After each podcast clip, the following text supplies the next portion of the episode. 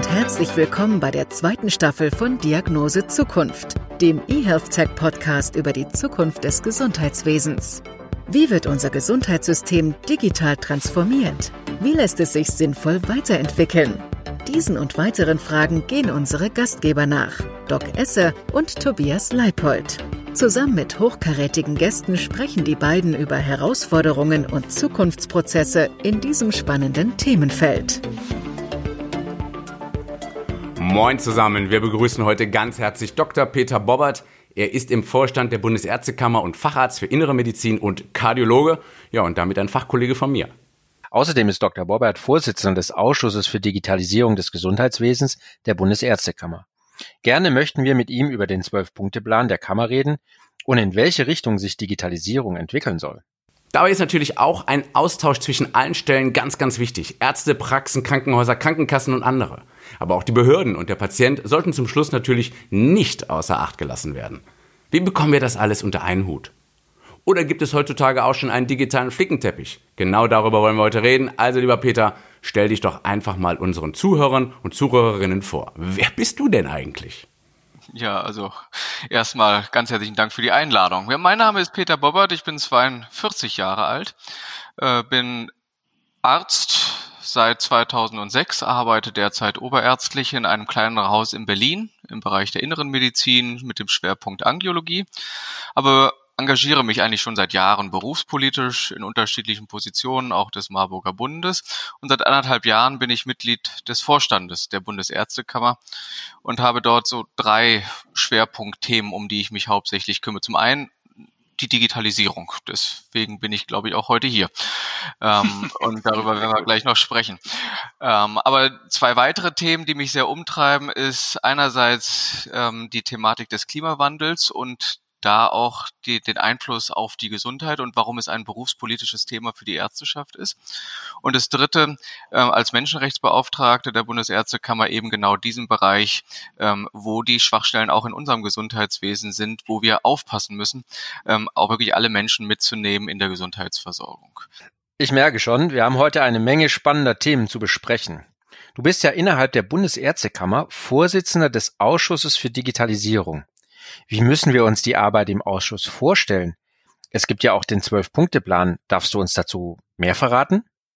Ähm, er ist noch gar nicht so richtig beschlossen, aber ähm, gleichwohl ähm, kann man da, äh, das ist ja kein Geheimnis, deswegen können wir da definitiv drüber sprechen. Ja, ich leite den Ausschuss zusammen mit meinem sehr geschätzten Kollegen Erik Bodendieck. Wir machen beide zusammen äh, die ähm, die Arbeit als Vorsitzende dieses Ausschusses Digitalisierung im Gesundheitswesen. Und ein solcher Ausschuss, es gibt ja mehrere Ausschüsse der Bundesärztekammer, werden typischerweise von Mitgliedern des Vorstandes der Bundesärztekammer geleitet, um eben entsprechende Themengebiete zu erarbeiten, aufzuarbeiten und sie dahingehend auch so zu bearbeiten, dass wir als Ärzteschaft eine Stimme in diesem Bereich haben. Und ähm, deswegen ist es aus meiner Sicht unabdingbar, dass wir als äh, Ärzteschaft auf Bundesebene, auch im, im Rahmen der Bundesärztekammer, eben insbesondere zum Thema der Digitalisierung eine Stimme haben. Und ein solcher Ausschuss dient eben dazu, Dinge zu erarbeiten, auch zum Teil Visionen zu erarbeiten. Und das schafft man zum einen mit Expertise aus dem eigenen Haus, ähm, da haben wir ein ganzes Dezernat für, wo sich jeder tagtäglich damit beschäftigt, auch die Gesetzesvorlagen entsprechend mit begleitet und aufarbeitet. Aber so ein Ausschuss ist insbesondere wichtig, um auch die Expertise außerhalb der Ärzteschaft mit reinzubringen. Und ähm, mhm. ein Ausschuss, der tagt zwei, dreimal im Jahr in Präsenz, jetzt in Hybrid oder auch reiner digitalen Form. Ähm, dann aber auch über mehrere Stunden, einen halben Tag bis einen ganzen Tag. Und ähm, dann werden eben die Themen, die jetzt gerade auf der Agenda sind, von denen wir denken, dass sie wichtig sind, auch da eine Meinung zu bilden und gegebenenfalls da auch sich vorzubereiten auf das Gremium, was da ja berufspolitisch die Akzente setzt. Und das ist ein deutscher Ärztetag, der einmal jährlich ähm, äh, sich trifft, ja. ähm, eben solche Themen dann darüber mit auch der Expertise anderer Nichtärzte, die aber hier eine wichtige Rolle spielen, von den Krankenkassen, äh, von den IT-Firmen, ja, aber auch von der Bundesregierung oder auf Landesebene von den jeweiligen Regierungen, dass man da entsprechend ähm, in einer Zusammenarbeit die ärztliche Sicht zu den Themen der Digitalisierung findet. Aber gerade das ist doch total spannend. Also ich bitte dich, dann sag doch mal, was sind denn jetzt gerade so die Hotspots? Worüber wird da geredet? Worüber redet man sich vielleicht sogar die Köpfe heiß? Worüber wird diskutiert? Was wird vielleicht auch abgelehnt? Ja, also das ist ja das Spannende bei der Digitalisierung, weil ich glaube, wir als Ärzteschaft haben einen ganz, ganz wichtigen Schritt vor Jahren gemacht, ähm, als wir 2017 auf dem Ärztetag in Freiburg zum ersten Mal auch ganz offiziell gesagt haben, die Digitalisierung, das ist ein Thema von uns und ist, die, die Digitalisierung bietet mehr Chancen als Risiken und wir wollen dabei sein. Das war vorher weniger der Fall. Ähm, und jetzt müssen wir ein bisschen aufholen, weil wir davor eher bremsend waren und wenn wir über Digitalisierung sprechen, ist das immer schlecht bei so einer Entwicklung. Wenn man mitgestalten will, muss man es prägen, muss man mitmachen. Aber das tun wir jetzt so seit drei, vier Jahren. Das wird, glaube ich, auch ähm, auch auf Regierungsebene ganz positiv wahrgenommen. Und jetzt muss man natürlich immer schauen, wenn man die Bereitschaft hat, da mitzumachen und zu schauen, wie wollen wir Digitalisierung tatsächlich gestalten, äh, dann braucht man auch ein Ziel. Und das ist bei Digitalisierung immer schwer zu formulieren. Du sagst es, ne? Also was ist eigentlich die digitale Medizin von morgen? Mhm. Ähm, das kann ja keiner so recht sagen. Ähm, und deswegen hatten wir in den letzten zwei Jahren sogenannte Werkstattgespräche, mhm. wo wir wirklich ganz breit gefächert, äh, ganz auch vollkommen allgemein, wie zum Beispiel, was hat es für Auswirkungen auf das Solidarsystem? Was macht man mit den großen Datenmengen, die ja heute schon existieren auf digitaler Ebene. Wie wandelt sich überhaupt unser Arztberuf? Ähm, wie mhm. sieht der möglicherweise aus, ja? Und ähm, ganz auch konkret, die Kostenträger, die Krankenkassen, welchen, welche, welche Rolle werden sie dabei einnehmen, ja? Und ist so das Schlagwort wird es zukünftig eher eine Kundenorientierung statt einer Patientenorientierung geben, weil eben neue Player in das Gesundheitswesen mit eindringen. Ähm, das waren alles Dinge, die wir über zwei Jahre in unterschiedlichen Werkstattgesprächen ähm, behandelt haben mit vielen, vielen ähm, ja, Persönlichkeiten aus den entsprechenden Bereichen, die wir zu uns in die Bundesärztekammer nach Berlin eingeladen haben. Und daraus tatsächlich, du hast es ähm, vorhin erwähnt, wurde ja so ein Thesenpapier. Ja, Thesen zur Weiterentwicklung der ärztlichen Patientenversorgung durch Digitalisierung mit den zwölf Punkten äh, ähm, entworfen die eben genau so etwas ähm, darstellen. Also ähm, gar nicht mal mehr Lösungskonzepte, aber erst einmal die Problemfelder oder die Felder als solche benennen und schauen, was gibt es da für Perspektiven, was gibt es für Chancen, was gibt es für Risiken. Weil ähm, wir würden uns ja definitiv überheben, würden wir da schon einen ganz konkreten Weg vorweisen können, weil das ist fast unmöglich. Ja, das klingt jetzt ein bisschen so, als ob da ein sehr langer Atem gebraucht würde. Und jetzt haben wir aber gerade die Corona-Pandemie und wir stellen ja in vielen verschiedenen Bereichen fest, okay, puh, mit der Digitalisierung, da haben wir vielleicht so ein bisschen geschludert, oder? Also Stichwort ist beispielsweise der Schulunterricht, der ja schlichtweg nur in wenigen Schulen stattfinden kann, die dann tatsächlich auch digital fortschrittlicher waren als die meisten anderen. Wie sieht es denn jetzt hier in unserem Bereich aus? Hat die Corona-Pandemie zu einer Beschleunigung in der Medizin hinsichtlich Digitalisierung beigetragen? Ja, also das muss man mit einem ganz klaren Ja. ja. Also äh, wir hätten doch vor einem Jahr gar nicht äh, ja uns vorstellen können, also auch bei bei den Werkstattgesprächen oder bei den Ausschusssitzungen, dass wir heute bereits Dinge machen, so wie wir sie jetzt machen. Also was da in den letzten Monaten auch in der ähm, Quantität ähm, sich entwickelt hat, war ja vor einem Jahr, vor zwölf Monaten vollkommen unvorstellbar, wenn wir im Bereich der Telemedizin uns anschauen, ähm, ohne jetzt ähm, die aktuellen genauen Daten ähm, jetzt vor Augen zu haben, aber waren es vor einem Jahr doch eine wirklich abs äh, absehbare Anzahl von Personen, von Praxen, von Krankenhäusern, die telemedizinische Angebote letztendlich ähm, äh, angeboten haben den Patientinnen und Patienten, gibt es jetzt ja eine, ein, ein, ein Vielfaches davon. Das zeigt, ähm, wie schnell dort die Entwicklung war, ähm, aber wie hoch auch die Akzeptanz dieser Möglichkeiten der digitalen Hilfsmittel letztendlich sowohl von den von Seiten der Patientinnen und Patienten, aber auch von der Ärzteschaft ist. Und das ist wirklich ein Beschleuniger gewesen, diese Pandemie dafür. Ist es denn manchmal zu schnell oder hat man das Gefühl, dass man mehr Zeit für Erprobung bräuchte? Freuen wir uns alle, insbesondere die Ärzte, über die Geschwindigkeit?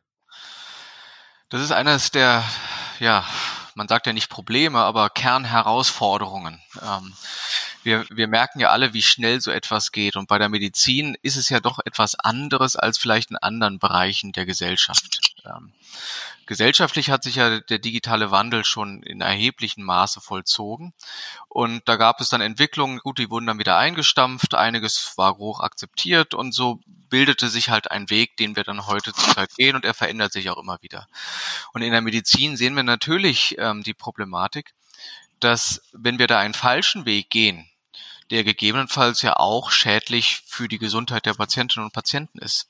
Ja. Und ähm, es hat sich ja in den letzten Jahrzehnten ähm, ja wirklich in dem Bereich der Medizin viel getan, auch in Hinblick, wie implementiert man neue Strategien der Medizin? Wie implementiert man zum Beispiel ganz einfach einen neuen Arzneistoff, eine Tablette, ein Medikament? Und ähm, das, da haben wir ja zu Recht ganz, ganz hohe Hürden gesetzt. Immer unserem großen Maßstab folgend, dass wir zuerst dem Patienten nicht schaden dürfen. Und bevor wir da eine neue Therapie einleiten, von der wir bisher noch nicht viel kannten, müssen viele, viele Studien, viele, viele Probephasen durchlaufen werden, damit wir sicher sind, die ist erstmal nicht schädlich, diese Therapie. Und bestenfalls ist sie sogar noch besser als die, die wir vorher angewendet haben. Aber das sind alles Dinge, die Zeit benötigen. Aber Digitalisierung und Zeit, zumindest ein langer Atem, das widerspricht sich. Ähm, und Digitalisierung ist ja quasi etwas, was darauf gebaut ist, dass etwas sehr, sehr schnell geht, auch in der Entwicklung. Und hier ist eine enorme Herausforderung für uns in der Medizin, Digitalisierung und Sicherheit ähm, unter einem Hut zu bringen. Weil Digitalisierung funktioniert auch nicht, wenn man erst alles maximal austestet und erprobt und dann implementiert breit gesellschaftlich, weil das dauert Jahre. Jahrhunderte. Ja, und dann ist das, was man implementiert, schon wieder veraltet. So funktioniert Digitalisierung nicht. Also da müssen wir neue Konzepte uns überlegen. Ähm, und das praktische Beispiel ist aktuell natürlich ähm, die derzeit ja oft auch diskutierten digitalen Gesundheitsanwendungen, die verschrieben werden können ähm, mhm. und ähm, die helfen sollen, wie bei Medikamenten, äh, Therapien besser zu gestalten. Und ähm, solche digitalen Gesundheitsanwendungen, ja, die funktionieren eben auch wie alle anderen Bereiche der Digitalisierung dadurch, dass man etwas schnell entwickelt, auch an der Praxis erfährt, ob das gut oder schlecht ist und dann gegebenenfalls nachjustiert. Und ähm, das ist schon eine Herausforderung, wo wir bisher noch nicht den optimalen Weg gefunden haben. Ähm, und das äh, ist eines der ganz, ganz wichtigen Weichenstellungen, die wir in den kommenden Jahren bezüglich der Digitalisierung und der Entwicklung der Digitalisierung in unserem Gesundheits. Aber genau diese Waage zu halten, wird ganz spannend. Gibt es denn einen Unterschied zwischen der Entwicklung bei den ambulanten Ärzten und denen in einer Klinik? Ist es denn in der Klinik vielleicht sogar leichter zu digitalisieren?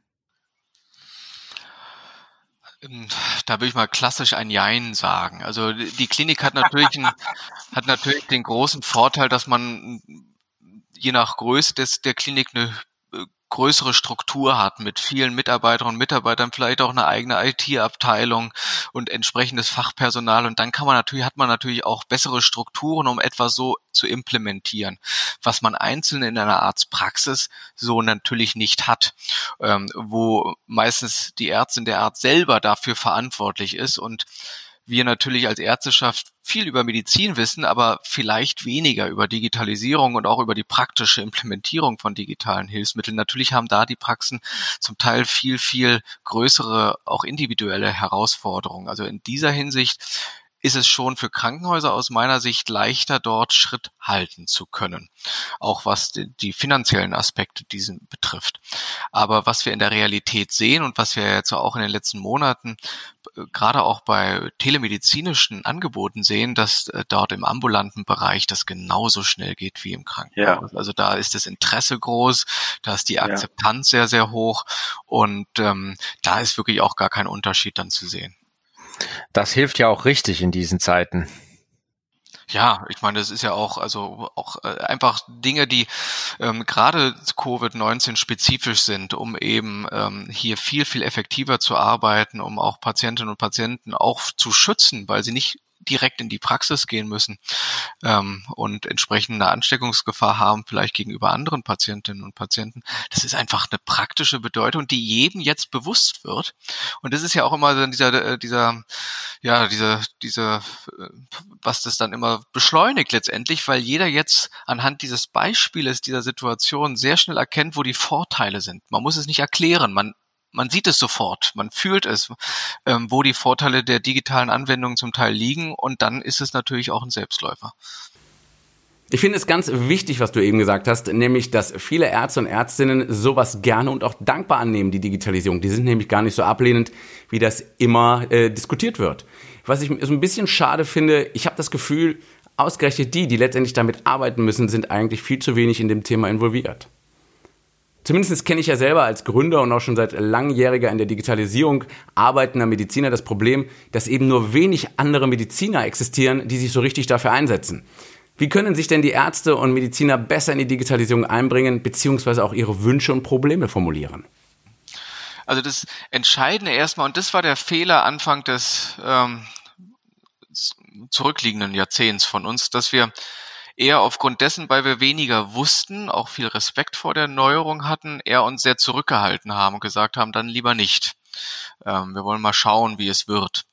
Aber so funktioniert es auch nicht. Also Digitalisierung in der Medizin kann eigentlich ja nur erfolgreich sein, wenn die, die es betrifft, und das ist sowohl diejenigen, die im Gesundheitswesen arbeiten, also auch Ärzte und Ärzte, aber auch eben Patienten und Patienten aktive Teil in der Gestaltung der digitalen Medizin sind. Ähm, und das ist natürlich ein erhebliches Problem, weil wir Ärzteschaft, ja, ich hatte es gerade gesagt, wir, wir mhm. wissen viel, auch im Studium haben wir viel über Medizin gelernt, hoffentlich zumindest. Ähm, aber über Digitalisierung kennen wir doch nur das, was wir aus dem Privatleben kennen, äh, mhm. äh, zumindest zu 99 Prozent. Ähm, und wir können also dementsprechend kaum selber etwas tun. Und ähm, wir sind also da auch auf Hilfe anderer angewiesen. Und das war vielleicht auch ein Problem initial äh, beim Beispiel der Diskussion über Datensicherheit zum Beispiel. Da haben wir uns als Mediziner oft auch die Köpfe heiß geredet, wie denn Datensicherheit tatsächlich gewährleistet werden kann. Und dann haben halt Mediziner auch über ganz IT-spezifische Dinge gesprochen. Aber das ist nicht unser Thema. Ähm, wir müssen sagen, dass Datensicherheit eingehalten werden muss und wir müssen auch definieren, auf welchem Level, aber die Umsetzung, das können wir gar nicht machen. Und das ja, müssen genau. die entsprechenden IT-Experten machen für uns. Aber wir müssen den Rahmen setzen. Wir müssen sagen, was sein soll. Wir müssen sagen, wie es ähm, laufen soll. Aber die praktische Umsetzung, das ist nicht unser Bereich. Also das müssen andere machen. Und wenn wir uns da wieder mehr darauf fokussieren, dann können wir auch besser gestalten. Also sprich, wir müssen mehr uns verzahnen auch mit den IT-Lern. Und das ist etwas, was in den letzten Jahren, ich bin als Krankenhausarzt, kann ich vielleicht aus eigener Erfahrung da ein bisschen berichten, das ist nicht gut gelaufen äh, wenn wir einfach die IT-Anwendungen im Krankenhaus uns anschauen, die in den letzten Jahren implementiert wurden, dann waren es oft immer IT-Anwendungen, die durch ITler implementiert wurden, im besten Wissen, wie sie glaubten, was gut für uns ist. Mhm. Ähm, und das war meistens immer nicht das, was man selber sich erhoffte. Und ja. dementsprechend war immer so eine Parallelwelt. IT und Ärzteschaft, das war immer parallel, aber nie miteinander. Und mhm.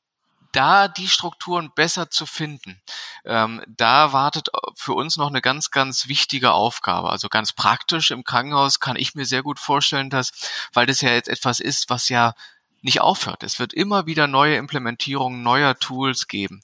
Und da brauchen wir ein, eine bessere Verzahnung. Wir, wir sprechen immer von einem IT-Beirat im Krankenhaus, wo Ärzte, wo Pflege, wo Geschäftsführer, wo ITler am Tisch sitzen und gemeinsam ähm, Dinge entwickeln und gemeinsam implementieren, damit gleich alle auch Erfordernisse mit schon gleich zu Beginn der Implementierung mit einfließen. Also da brauchen wir eine bessere Verzahnung. Also ich glaube, das, was du gerade gesagt hast, ist äh, ein ganz, ganz äh, wichtiges Detail, nämlich die Zusammenarbeit zwischen uns Ärzten, Klinikern und eben den IT-Lern. Ich habe immer gesagt, eigentlich müssten wir Ärzte so eine Art Wünsch dir was haben dürfen. Das heißt, wir wünschen uns alles, was hinsichtlich Digitalisierung unseren Patienten besser täte und die IT muss uns dann sagen, ob das umsetzbar ist oder nicht. Ich glaube, das wäre die richtige Reihenfolge. Ansonsten kenne ich eben genau das von dir geschilderte Problem. Man kriegt von der IT ein Programm vorgesetzt, was von der IT geglaubt wird, optimal für den Arzt oder für den Patienten ist und letztendlich in der Anwendung gestaltet es sich dann doch etwas schwieriger. Also ganz, ganz wichtiges Thema. Da finde ich, da haben wir noch einiges nachzuholen. Ja, und insbesondere, aber, insbesondere, wenn ich da noch kurz eingreifen darf, mhm. war, da gab es vielleicht eine Zusammenarbeit, aber meistens immer zwischen IT und Geschäftsführung, sodass genau. die ganzen IT-Anwendungen, die wir hatten, mehr was äh, aus bürokratischer Sicht hilfreich war, auch in Abrechnungsfragen und in Verwaltungsfragen, genau. aber genau. nie in unserer ärztlichen Tätigkeit uns direkt geholfen haben. Und ähm, also da müssen wir einfach bei der Verzahnung ähm, nochmal anders uns überlegen, wie man noch uns quasi mit reinnimmt. Naja, da bin ich ja froh, dass ich da auf jeden Fall noch einen gefunden habe, der genau der gleichen Meinung ist. Da habe ich nämlich immer die größten Mankos gesehen. Hier das IT und die Ärzteschaft, dass die IT und die Ärzteschaft, dass die IT und die Ärzteschaft eher parallel nebeneinander arbeiten und nie zusammen. Und das ist ja gerade richtig gesagt. Es wird dann oft im Interesse der Geschäftsführung gearbeitet, anstatt im Interesse der Ärztinnen oder Ärzte oder der Pflegenden oder eben auch zum Schluss auch im Interesse des Patienten. Aber mal zum Klimaschutz, auch wichtig. Auf dem diesjährigen Bundesparteitag war ja ein Themenschwerpunkt der Klimaschutz. Klimaschutz ist wichtig, Klimawandel ist in aller Munde. Für mich als Pneumologe mit dem Thema Feinstaub sowieso etwas, womit ich täglich zu tun habe. Aber was hat das denn jetzt genau mit Digitalisierung zu tun? Was hat nicht mit Digitalisierung zu tun? Ne? Würde ich mal andersherum fragen, aber ähm, das ist nicht fair.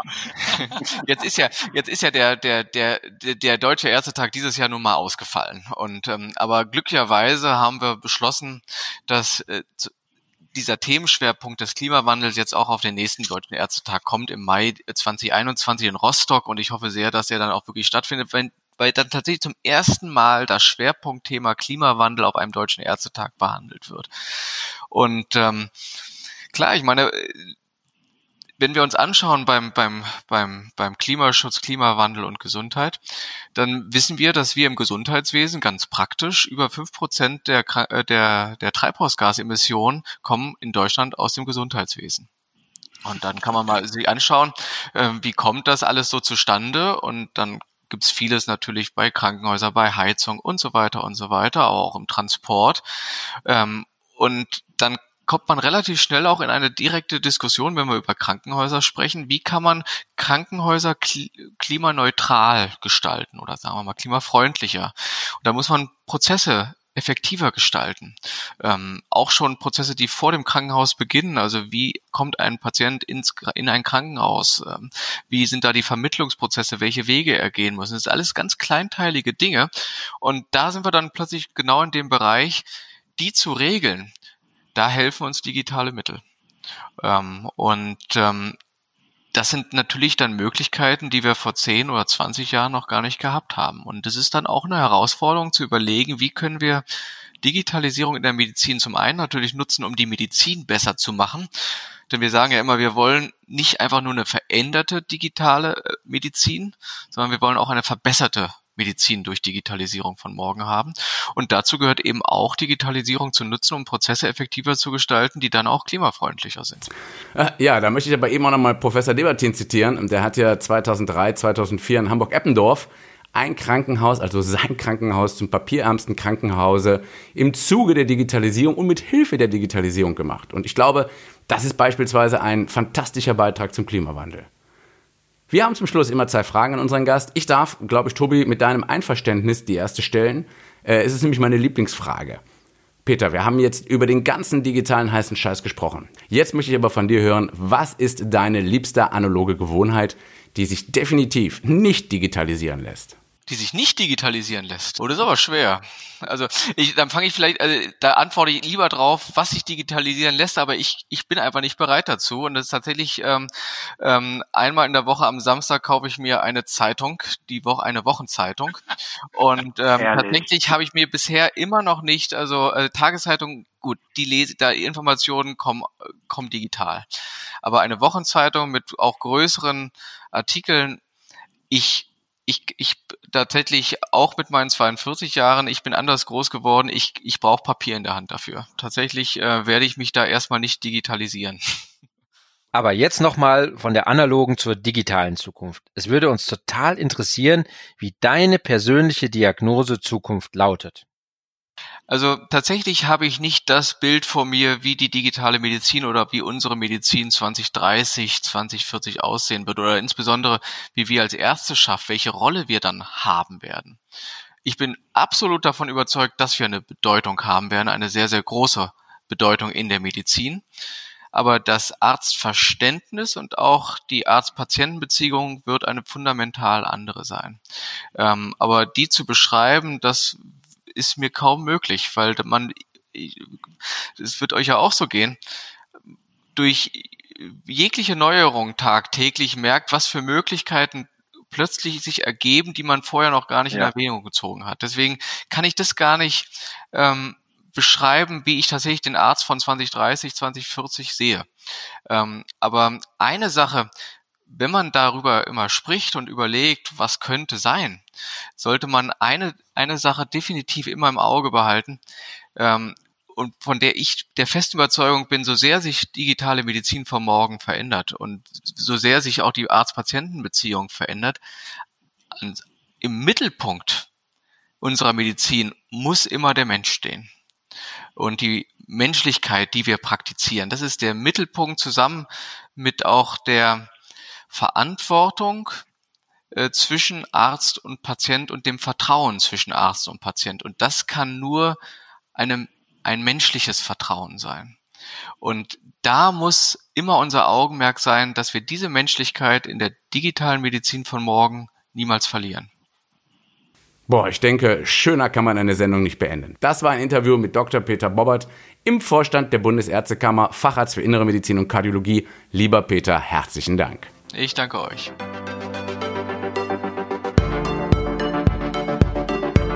Wir hoffen, wir konnten Ihnen heute ein paar neue Denkanstöße geben und freuen uns auf die nächste Episode.